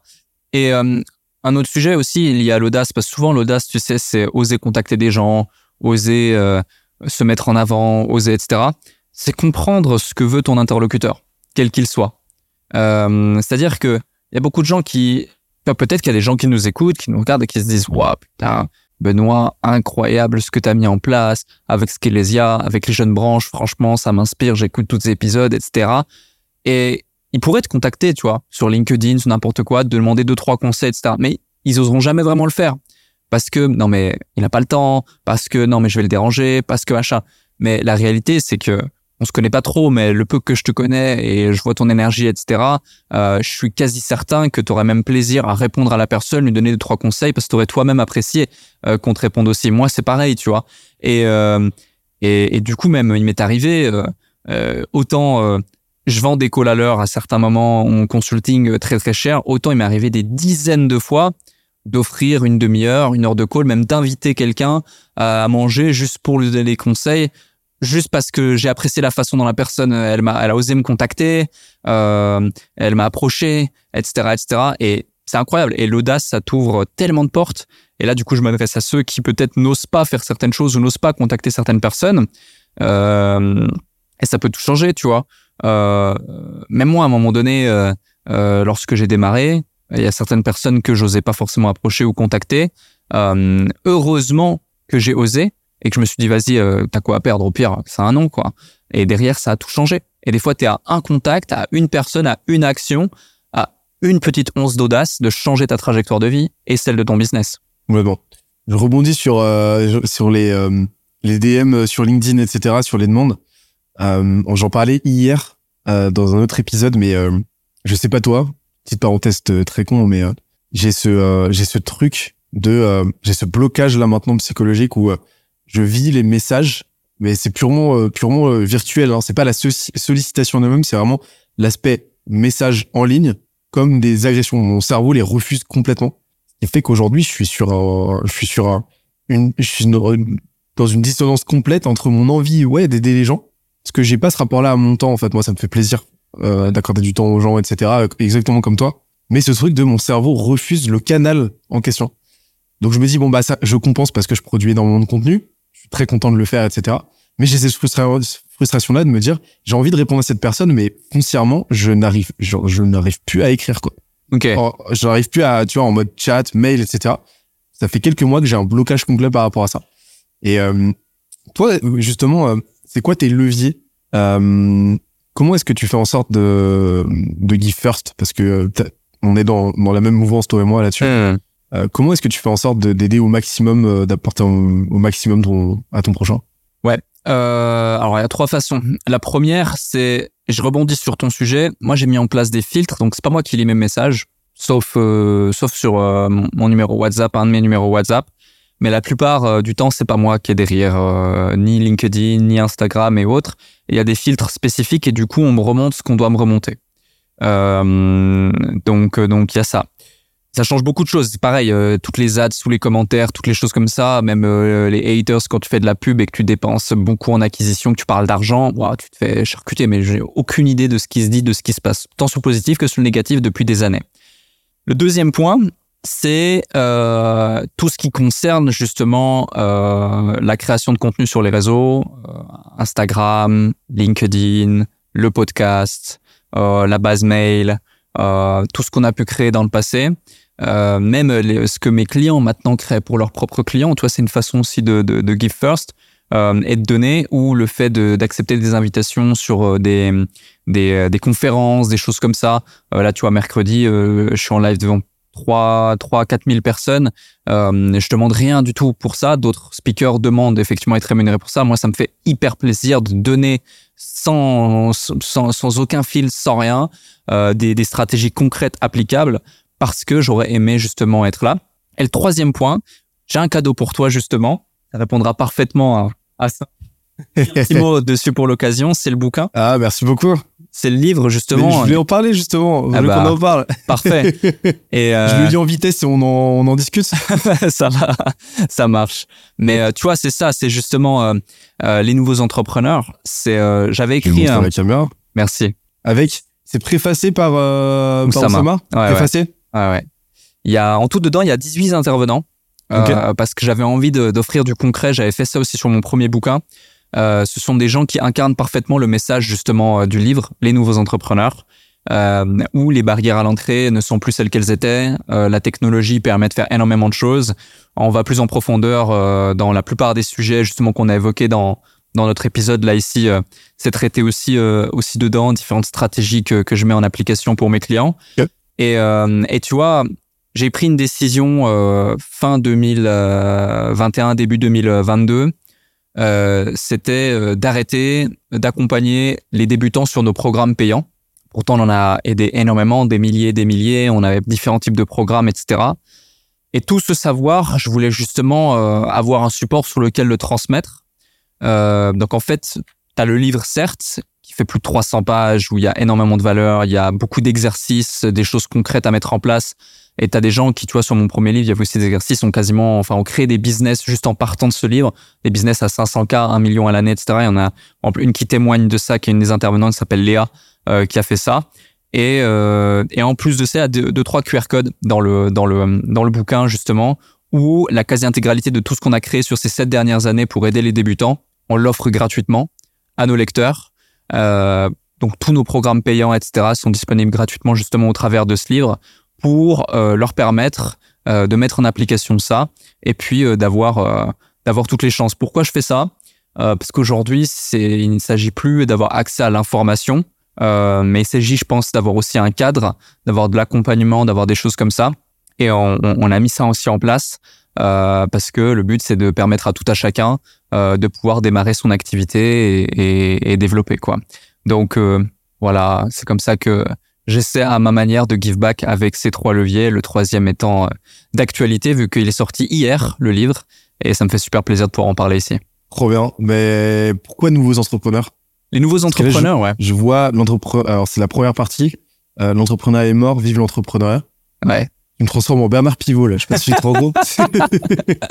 Il manque plus que les lunettes, là, comme ça. Euh, mais euh, il y a, ouais, puis il y a, hum, il y a ce renouveau-là, selon toi? Ouais, clairement. Tu vois, typiquement, euh, moi, mon, ma mère, est, elle a son propre business depuis, euh, depuis maintenant plus de 40 ans, à son compte. Elle est esthéticienne, elle a un salon d'esthétique. Euh, et euh, mais tu vois, à l'époque, quand tu te lançais dans l'entrepreneuriat, au démarrage, euh, tu devais avoir différentes ressources, tu devais payer ton fonds de commerce, tu devais avoir des stocks, tu devais ceci, tu devais cela. Pareil pour mon père, à un moment donné dans sa carrière, il a créé un restaurant. C'est des centaines de milliers d'euros de, euh, d'investissement entre les travaux, le machin, les stocks, les machines, les, salariés, les collaborateurs, etc. Aujourd'hui, on vit dans une ère, l'ère du digital, le nouveau monde, je l'appelle comme ça dans le bouquin, où n'importe quelle personne qui se donne les moyens, qui en a vraiment envie, qui est dotée de bon sens, qui sait utiliser sa matière grise ou qui a envie de l'exploiter, euh, qui a une connexion Internet et qui utilise soit son téléphone, soit son ordinateur, peut gagner très bien sa vie, voire beaucoup, beaucoup d'argent ou créer un complément de revenu.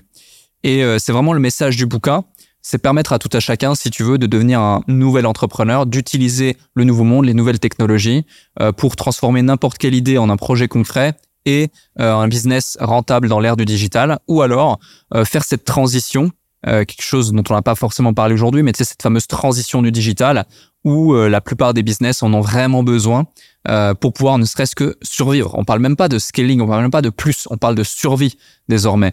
Et n'importe quel business de l'ancien monde, s'il il se met pas à jour, pour moi, il est voué à mourir. Donc c'est pour ça que j'ai voulu écrire ce livre et c'est pour ça que je l'ai appelé comme ça. Et outre le digital, c'est quoi la différence? Qu'est-ce qui fait la différence entre euh, euh, le, ce nouveau-là et cet ancien monde? C'est-à-dire, euh, qu'est-ce que tu aimerais conseiller à ces entreprises de l'ancien monde, déjà existantes, hein, pour éviter justement de se manger ce train de marée dans la gueule?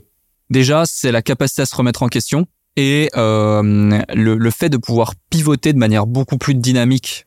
parce que peut-être, enfin, des fois le, le, processus de décision, euh, euh, de réflexion, etc., il est un peu euh, fatigué, tu vois, il est un peu endormi. Euh, et plus tu montes même dans les structures, plus les structures sont grosses, plus ça devient un paquebot, plus c'est difficile effectivement de bouger ton paquebot. Ah, T'as une inertie de malade, c'est horrible. C'est horrible, tu vois. Et, euh, et moi, je l'ai vécu, mais d'innombrables fois, même bah, en accompagnant certaines structures, etc. Et au point où je pétais, je pétais littéralement des câbles. J'avais pas la patience de. Et euh, c'est un sujet, c'est un sujet justement que j'évoque. Et je pense qu'aujourd'hui, euh, tu te dois de réussir à euh, être beaucoup plus flexible, à être beaucoup plus euh, dynamique et beaucoup plus en capacité d'avoir des points de pivot forts. Donc il y a ça d'une part. Euh, D'autre part, c'est pas forcément que lié au digital, mais simplement de s'adapter justement aux nouvelles possibilités. tu vois typiquement le remote, c'est un truc tout bête, mais euh, ça change énormément de choses dans la façon de gérer tes équipes, de communiquer, de recruter, etc. Euh, les freelances, aujourd'hui, euh, comparativement à il y a de ça 5 ans, 10 ans, 15 ans, la proportion de freelance qu'il y a dans les boîtes, c'est juste énorme. Certaines boîtes ne sont constituées que par des freelances. Euh, les nouvelles technologies, parlons ne serait-ce que de l'IA. J'ai quasiment tout un chapitre qui est dédié à l'IA dans, dans, ce bouquin, qui est un sujet d'actualité et qui va changer énormément de choses, euh, qui va supprimer même euh, des métiers ou en tout cas les, faire s'adapter grandement. Euh, et, si tu viens pas ancrer justement le dernier point, c'est un vrai état d'esprit lié à cette nécessité de s'adapter et cette volonté de changement, parce que tout changement part d'abord d'une prise de conscience et d'une volonté, sans, sans quoi il y a rien qui se passe. Euh, eh bien, euh, euh, t'es voué, t'es voué à t'éteindre, quoi. L'IA, t'as creusé le sujet? Ouais. Ouais. Ouais, ouais. Comment tu, ça, c'est un vrai, c'est une vraie question. Sans piternelle question, elle, elle est déjà sans piternelle, mais euh, le nombre de boîtes que je vois euh, s'interroger sur l'implication de l'IA, t'as déjà euh, l'extrinsèque, c'est-à-dire à quelle sauce on va être mangé, en quoi l'IA va venir nous disrupter, nous casser les genoux par l'extérieur, et la question de l'endogène, c'est-à-dire euh, comment est-ce que je peux l'utiliser comme levier. Euh, toi, tu l'as implémenté dans tes boîtes Ouais. Sous, sous quels axes euh, Avant de répondre à, à la question plus euh, pratico-pratique, je sais pas comment ça se passe ici à Paris. Euh, parce que moi j'habite à Dubaï et euh, même si je bosse avec énormément de boîtes en France, etc. Mais à Dubaï, vu que je suis aussi, euh, j'ai un gros réseau d'entrepreneurs sur Dubaï, etc. L'IA c'est un sujet d'actualité. Il y a énormément de boîtes qui se développe euh, sur l'IA à Dubaï. Euh, il y a énormément de boîtes qui tournent déjà et qui proposent déjà des services euh, actionnables pour d'autres grosses structures, grosses boîtes à Dubaï. Je prends l'exemple d'un ami qui carrément a, hum, tu vois, il, te fait, c'est dingue, hein, mais il te fait supprimer toutes tes assistantes, toutes tes secrétaires, tous tes billets, tous tes community managers euh, tous tes assistants après-vente, etc., ton service après-vente, euh, et il te met des, des, des robots IA Et euh, ce que faisait 15 personnes aujourd'hui, euh, bah, t'as qu'une personne qui, qui, qui, qui, a le faire. Il set up les IA. Les IA, elles parlent entre elles, elles travaillent entre elles, euh, elles communiquent à tes clients. Il vient juste, euh, comme on dit, la confiance n'exclut pas le contrôle. Bah, ça, ça, ça s'applique non pas qu'à tes collaborateurs, mais aussi à l'IA. Et ça, c'est assez dingue, tu vois. Donc, c'est un cas pratico-pratique de même grosse boîte. Tu vois, il a un, un de ses clients, c'est c'est Honda, Honda de, de tous les, les Émirats et euh, ils ont stuffé euh, toute leur équipe marketing avec une IA. Leur CMO, c'est une IA. Euh, donc c'est pour te dire à quel point euh, c'est c'est assez euh, c'est fou quoi. Donc je pense que oui, il y a une révolution. Oui, ça peut faire peur, mais encore une fois, c'est c'est c'est seules les personnes qui sont euh, qui ont mis tous les filtres d'antifragilité, pour reprendre le concept de Nassim Nicolas Taleb euh, dans Le Signe Noir, sauf erreur, euh, justement en place non pas juste sur leur business, mais sur leurs compétences, sur leur présence, sur leur utilité, vont pouvoir non pas se faire supprimer par l'IA, mais s'améliorer avec l'IA et se positionner différemment. Et moi, je vois vraiment ça comme ça dans mon business.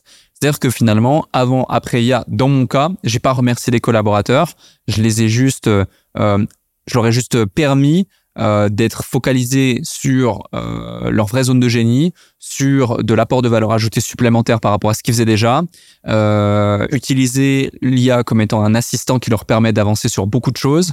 Aujourd'hui, 80% euh, de nos posts, par exemple sur Instagram, où je suis pas mal présent, que ce soit sur Entrepreneurs.off, Alec Henry ou autre, c'est de l'IA. Certains scripts même de certaines vidéos, c'est de l'IA. En tout cas à 80%. Après, il y a un copywriter qui vient et qui va venir les ajuster, les améliorer. Parce que tu peux pas tout faire faire par de l'IA. Mais c'est hyper important. Et puis après, tu as des IA entraînées. C'est-à-dire que tu as juste la façon de faire chat GPT euh, normal, tu poses une question, tu as la façon de savoir faire un prompt parfaitement, et tu as la façon de créer ta propre IA ou d'utiliser des outils alternatifs, où là, justement, tu vas pouvoir entraîner ton IA sur des bases spécifiques, et puis aller encore plus loin. Donc, euh, voilà, moi je l'utilise sur euh, pas mal de plans, sur de la création de contenu, sur du SAV, sur même, tu vois, j'ai mis en place un filtre où maintenant nos collaborateurs ne vont pas demander à la personne qui est responsable quand ils ont une question. D'abord, ils demandent à l'IA. Si l'IA ne leur donne pas la réponse comme il se doit, là, ils demandent à la personne. Et du coup, on évite, euh, mais tellement, tellement de fou. Exactement, tu décongestionnes énormément de choses et tu gagnes beaucoup de temps et beaucoup d'énergie. Il y a un outil qui s'appelle ingest.ai qui est incroyable. Tu parlais d'éducation d'IA custom. Euh, c'est un outil à qui tu donnes à euh, manger euh, tout le contenu que tu veux. Ouais. Tu peux lui donner plusieurs milliers de pages et donc tu peux te créer, tu peux créer, créer le Alex GPT quoi. C'est juste hallucinant. Ouais. Et je souris parce que je l'ai fait. Tu l'as fait, donc c'est effrayant, c'est effrayant parce que tu hein. lui poses une question, il, il verbalise la réponse. C'est pas juste une réponse que tu aurais pu dire, c'est mot pour mot. Exactement. Avec tes mots, tes expressions, tes trucs, ce que tu dis. Et limite, je me suis dit, ouais, mais je me, je me à quoi je sers maintenant? C'est ça, et je me souviens l'avoir dit dans une vidéo, quoi. C'est incroyable. Et à quoi je sers, effectivement? Et après, quand euh, tu pourras lui mettre ta tête et ta voix, et euh, ça, c'est assez dingue. Et euh, tu le disais tout à l'heure, pour moi, il y a il y a, euh, y a déjà il y a un truc à comprendre avec l'IA. Je l'ai déjà euh, répété plusieurs fois, mais c'est fondamental de le comprendre. Euh, c'est que l'IA, il y a la, singularité pour moi, elle est pas technologique. Parce que l'IA, en fait, ça fait des années que ça existe, mais des années qu'on l'utilise sans même en avoir conscience. nos réseaux sociaux, 80% de ce qui s'est passé de l'IA, hein, les algorithmes, c'est des IA. Donc, elle est pas technologique, c'est juste que la capacité, la rapidité de calcul évolue constamment, mais on n'a pas changé, on n'a pas shifté en fait de trajectoire ma singularité, pour moi, elle est philosophique dans le sens où ça donne le pouvoir à ceux qui ont des questions, là où avant, le pouvoir était à ceux qui avaient les réponses, qui avaient les leviers.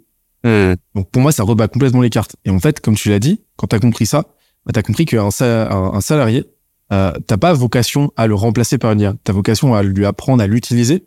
Et euh, j'ai des personnes dans la boîte qui ont euh, x10 leur output, leurs résultats, grâce à l'IA. C'est juste hallucinant. C'est-à-dire que euh, un des membres de mon équipe euh, média ne sait pas coder, il a codé une app pour le repurposing en une heure et demie avec ChatGPT. C'est juste hallucinant en fait. Et, euh, et euh, donc en fait, tu as deux axes. Soit tu es un expert dans une thématique, tu vas pouvoir te décupler, décupler tes résultats. Pourquoi? Parce que tu as ce contexte-là et tu peux demander à l'IA contextuellement de euh, produire quelque chose qui va être au-delà, au-dessus de la moyenne que tu vas pouvoir refine ensuite. Ouais. Et, euh, et là où tu vas consacrer 100% de ton temps à un seul contenu de zéro en partant de zéro, bah là tu vas pouvoir, comme tu l'as dit, faire faire le 80% et toi ensuite, bah nécessairement tu vas pouvoir consacrer bah, euh, 20% de ce temps-là à cinq contenus différents. Donc euh, tu fois 5 ton output. Et euh, ou alors bah, compenser des compenser des lacunes en les déléguant à l'IA. Et donc en fait, pour moi, ça n'a pas lieu de détruire en tout cas des des, euh, des métiers intellectuels, mais plutôt de les amplifier, de les décupler. Donc en fait, pour moi, c'est un jeu, c'est pas un jeu à somme nulle. Il n'y a pas de, il y a pas de d'alternativité entre l'IA et l'humain. C'est plus une, une sorte de symbiose. Et euh, et euh, c'est très cool d'avoir en tout cas tes retours, euh, tes retours, euh, savoir comment tu l'utilises, parce que c'est un petit peu nébuleux. Beaucoup de boîtes qui sont qui, te donnent pas mal quand même. Ouais, ouais. T'as tout le monde qui, qui, qui se hype autour, mais il y en a peu qui l'utilisent vraiment au quotidien finalement. Clairement. Ouais. Et alors que pourtant t'as des trucs, enfin t'as des des cas d'usage de malade mental, mais ça demande des compétences à part entière. Tu parlais de, mm. de prompt engineering. Ouais, faut apprendre à rédiger un vrai prompt. Et, et il nous reste, il nous reste cinq minutes après, euh, après, je dois te laisser. Exact. Mais on, aurait pu parler des heures encore. Hein. Bah, c'est pour ça que je te réinvite. Ouais, avec plaisir. Avec plaisir. En plus, j'aime beaucoup réinviter, euh, réinviter plusieurs fois. Euh, là, on faisait un épisode euh, juste avant. Bah, t'as croisé euh, Kevin et Jordan. Ouais. Qui étaient déjà venus chacun plusieurs fois. C'était leur troisième fois dans dans, dans les dans les jeunes branches. Excellent. Et en fait, j'aime beaucoup réinviter. Ça permet à chaque fois d'explorer différents différents plans. Et puis, forcément, la la, la relation s'améliore, enfin, se renforce au fil du temps. Et donc, euh, c'est euh, d'autant plus euh, d'insights intéressants à sortir. Ouais. tu reviens quand tu veux. Merci. Et j'aimerais bien terminer avec potentiellement deux questions, mais déjà une première. Ouais. Là, ça a été quoi tes grands apprentissages, là, tes trois grands apprentissages de cette dernière année? Euh, Alors, cette dernière année, c'était... Euh, alors, c'est pas un apprentissage de cette dernière année, mais je l'ai, je, je l'ai appris deux fois, parce que j'ai fait l'erreur plusieurs fois. C'est bien les réapprentissages aussi. C'est ça. c'est euh, tu peux pas être exigeant avec des gens comme tu l'es avec toi-même. Peu importe leur niveau d'implication, peu importe s'ils sont euh, associés, incentivés ou autres. Mais moi, par le fait que je suis extrêmement exigeant avec moi, je peux parfois dépasser certaines limites et l'être trop avec certains. Et ça peut pousser le, le, le, bouchon trop loin.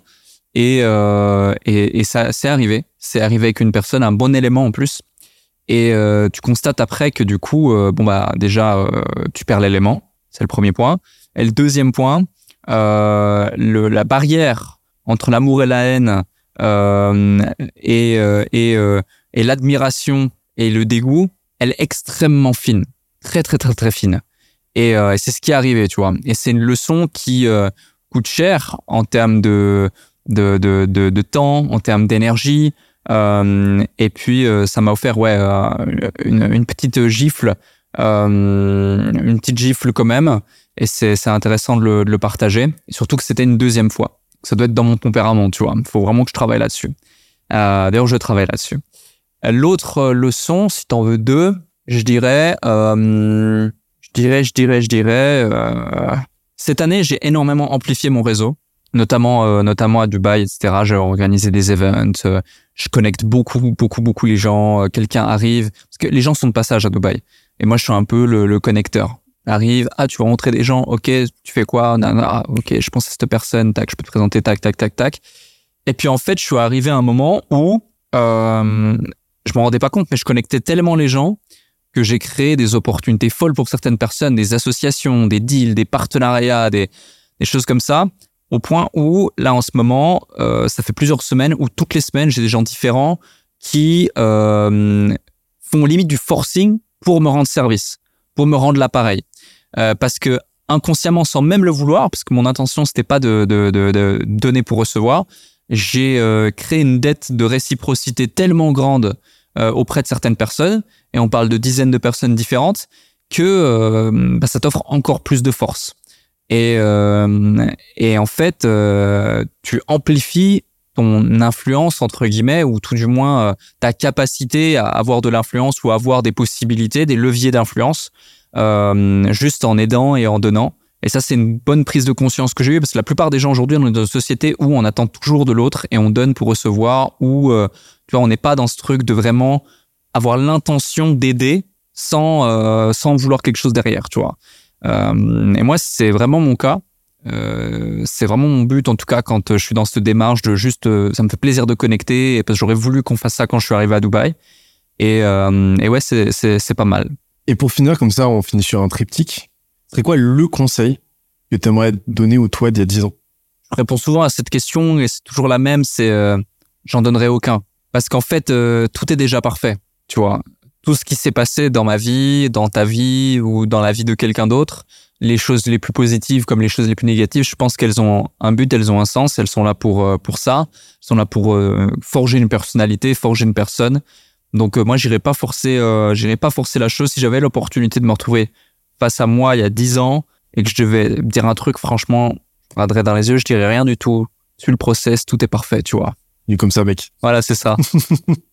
Alec, merci beaucoup. Merci à toi, c'était un plaisir, très, très vraiment cool. très cool. Très très cool et euh, tu reviens ouais, quand tu veux. Pareil, bah tu viendras sur le déclic puis après on ira se faire une grosse séance à la salle. Avec grand grand plaisir. Avec Allez. grand plaisir. Tu sais que les gens n'aiment pas euh, s'entraîner avec moi parce que je suis euh, je suis trop dans mon truc. Bah parfait. Je suis sûr que toi aussi t'es ah, full déter, je suis donc, déter, euh, ouais.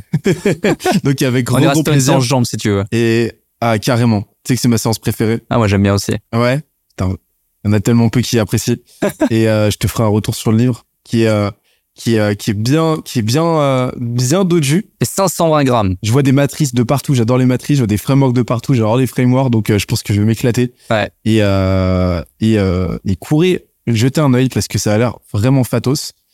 Et euh, comme d'habitude, j'ai pas progressé en outro, donc on se quitte là-dessus. C'était les jeunes branches avec Alec Henry. Ciao à tous. Ciao, ciao, merci. J'espère que l'épisode t'a plu autant que ça nous a plu de l'enregistrer et de le produire. Si c'est le cas, oublie pas de nous laisser une petite note et euh, de le faire tourner autour de toi. Ça nous aide énormément à faire connaître le podcast, à nous faire connaître et à prêcher la bonne parole d'une croissance saine, durable et rapide. En attendant le prochain épisode, on se donne rendez-vous sur scalezia.co, S-C-A-L-E-Z-I-A.co où tu découvriras des cours, des vidéos et des lives en libre accès pour t'aider à faire décoller ta boîte comme jamais. C'est notre promesse, c'est ça qu'on aime faire et on va continuer de le faire. On se dit à très vite. Bye bye.